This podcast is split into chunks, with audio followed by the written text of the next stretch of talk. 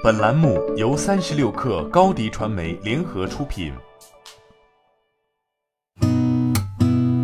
八点一刻，听互联网圈的新鲜事儿。今天是二零二零年八月十九号，星期三。您好，我是金盛。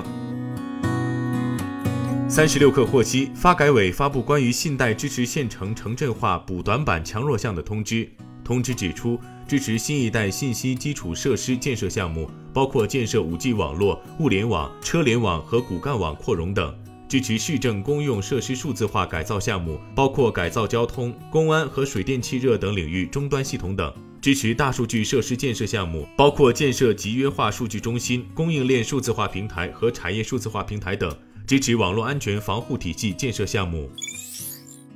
腾讯宣布首届开悟 AI 加游戏高校大赛初赛昨天正式启动，这也是腾讯开悟平台首次面向高校开放。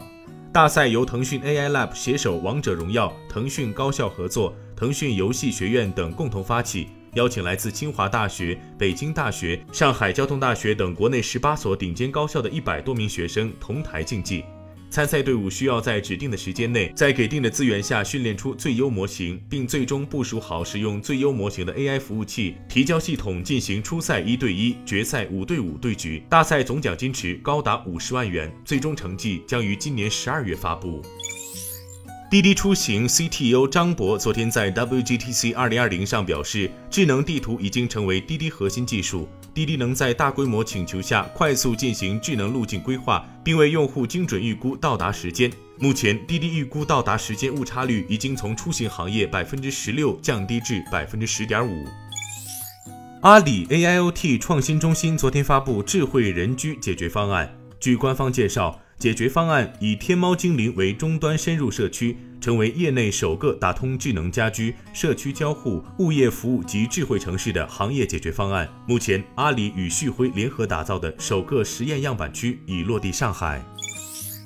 据媒体此前报道，京东通知商家禁用申通发货。对此，京东回应称，京东开放平台暂停与申通的合作，是因为双方的合同已经过期，并且未就续约达成一致。二零一九年六月，申通与京东开放平台的合同到期之后，双方就续约问题也在不断沟通。同一时期，阿里巴巴集团通过战略投资成为了申通的实际大股东，因此京东物流也对等提出了入驻阿里旗下电商平台的合作需求，但至今也没有得到响应。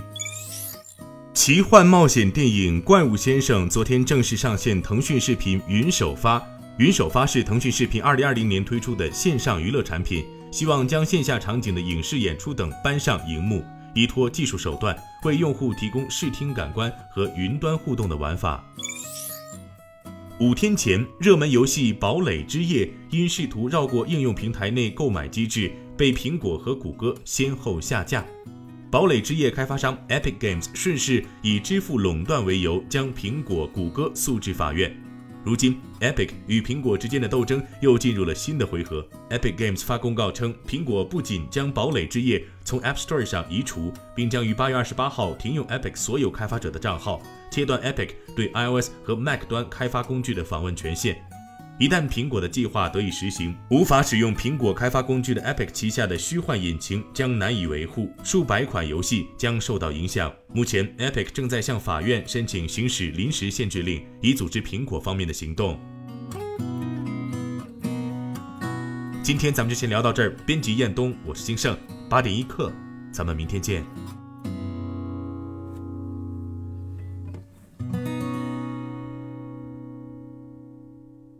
欢迎加入三十六氪官方社群，添加微信 baby 三十六氪 b a b y 三六 k r，获取独家商业资讯，听大咖讲风口，聊创业，和上万课友一起交流学习。